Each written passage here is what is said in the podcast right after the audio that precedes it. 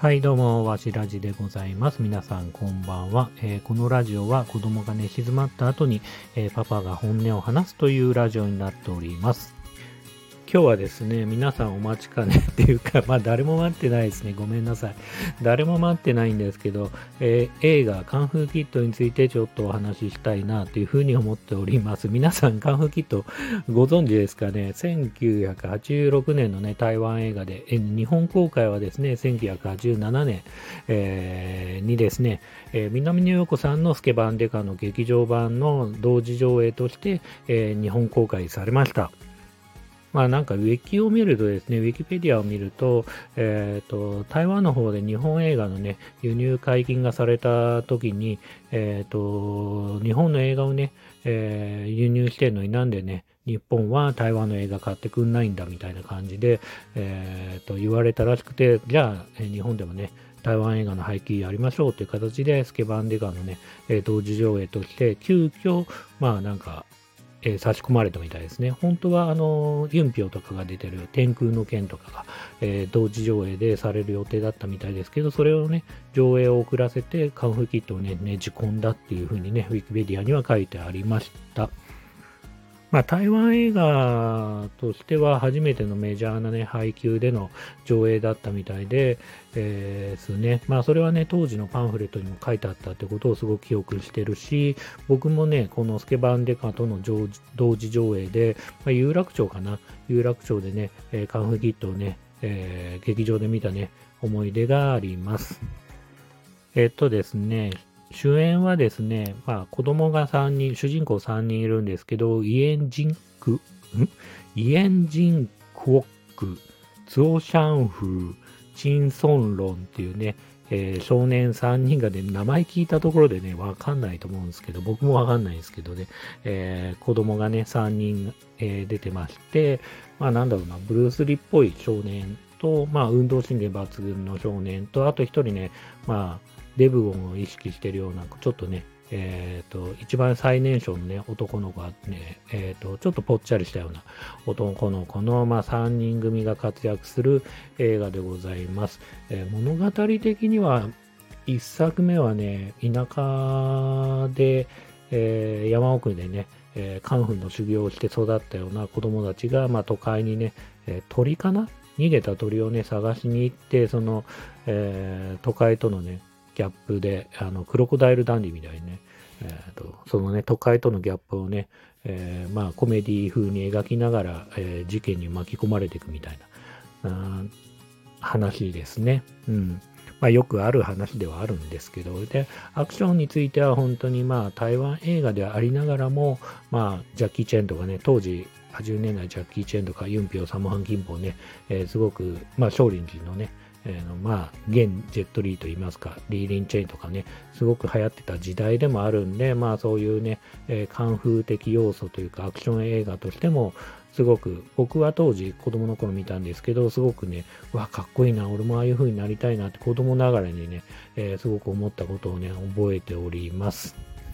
でね、なんでこんな映画を急に見始めたのかなってことをね、お話しすると、まあ、最近ちょっとカンフースタントマンって映画がね、劇場でも公開されまして、まあ、そうですね、新宿の武蔵野館とか、あの、錦糸町でもね、東宝シネマズで公開されてたんですけど、まあ、そのカンフースタントマンの中で改めてね、こう、スタントマンのす凄さというか、まあ、この根性論といいますか、気合といいますか、まあ、そういうのを含めてね、技術ももちろんなんですけど、まあ、スタントマンってすごいなっていうことをね、思ってたんですけど、まあ、以前ね、YouTube かなんかでカンフーキットの、えー続編のね、あの、一部アクションシーンを見たときに、あの、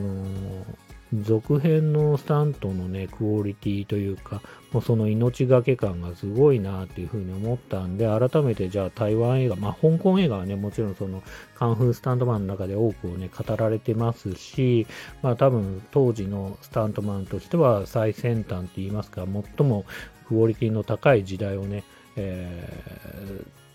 がね、描かれていたと思うんですけど、台湾の方はそれに比べるとまだまだこう、あの、映画の、クオリティとしてまだまだ低い状態で、まあそのね、台湾映画っていう中で、スタントマンっていうのは、まあなんとかの技術とか知識とかない状態ですごく危険なスタントやってるなって印象があったんで、今日、今日というか、えっ、ー、と、今回ね、いろいろ見直してみました。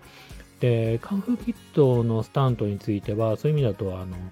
カンフーキットの2といいますか、続集みたいなのがあるんですけど、まあ、当時公開された時もね、パンフレットにパート2あるよみたいなこと書いてありながら、僕は劇場で見た記憶もなくて、なかなかビデオで見つけることもできなくて、まあちょっと大人になってからね、改めて見たりしたんですけど、えー、そうですね、まあなんか、ウィキを、ウィキじゃないな、それは他のえー、人のブログかなんか見たときに、カンフキット2はスプラッシュ上映されたって書いてあったんですけど、スプラッシュ上映って何かなと思ったら、なんか地方でね、えー、あの2本立てかわかんないですけど、地方でね、一時的にね、えー、上映されたみたいで、だから僕はね、多分カンフキット2っていうのは、まあ続集をね、ちょっと見れてなかった状態であったんですけど、最近ね、改めてこう、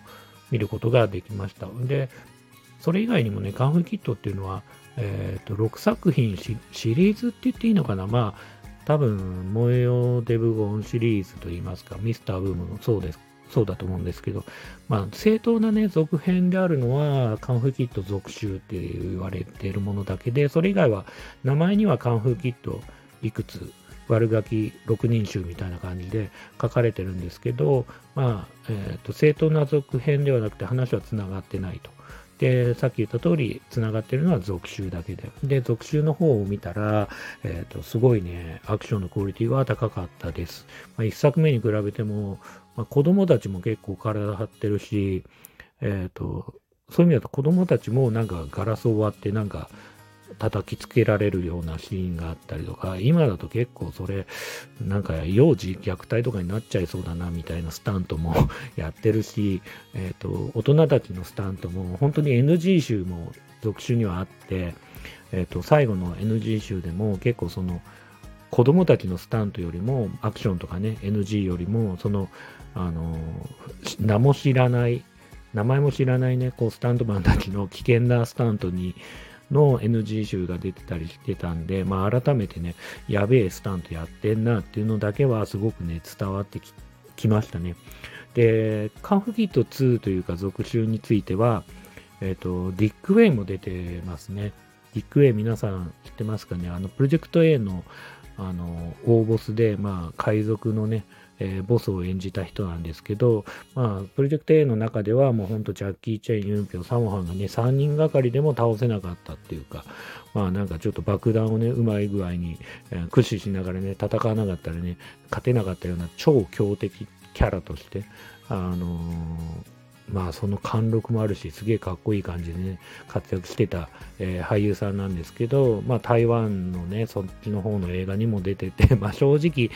カンフーキットのね、続集については、本当に、まあ子供騙しって言ったらあれですけど、物語的にもだいぶね、子供が喜びそうな子供騙しなね、物語で、まあコメディ要素というか、パロディ要素というか、まあそういうのがね、すごく強い作品でもあるんで、まあちょっと笑っちゃう、笑っちゃうというか、まあその B 級のね、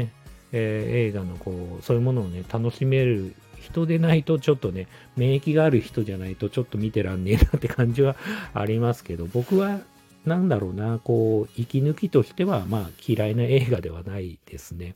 うん。で、カンフーキット続集については、そういう意味では前半の、前半10分ぐらいは本当永遠とただただくだらねえコントやってるみたいな、前半15分丸々カットできんじゃねえかなみたいな感じで、まあ、思いながら見てましたね。学校行くまでこれ不要だろうみたいな感じで見てたんですけど、まあそれがね、こう時間の無駄っていうのがすごい逆に言うと時間をね、有意義に過ごす、あの、使えてるというか、あの、贅沢してんな自分みたいな感じがあって、すごくね、くだらない映画を見るっていうのも時にはね、いいんではないかなっていうふうには思いました。というわけでですね、まあちょっと今回はカンフースタントマンっていうね、映画を見たことによって、ちょっとね、改めて台湾の映画のこの、えー、スタントのね、クオリティというか、まあそういうものを確かめたくて、カンフーキット、えー、のお話と、まあカンフーキット続集のね、えっ、ー、と、映画の感想といいますか、えー、いろいろと話させてもらいました。この1900、86年のね、作品を今、令和5年の2023年にね、お話ししてんのはもしかしたらマジで俺だけかもしんないですけど、今日はね、この辺にしたいと思います。はい。では最後までありがとうございました。それではまたおやすみなさい。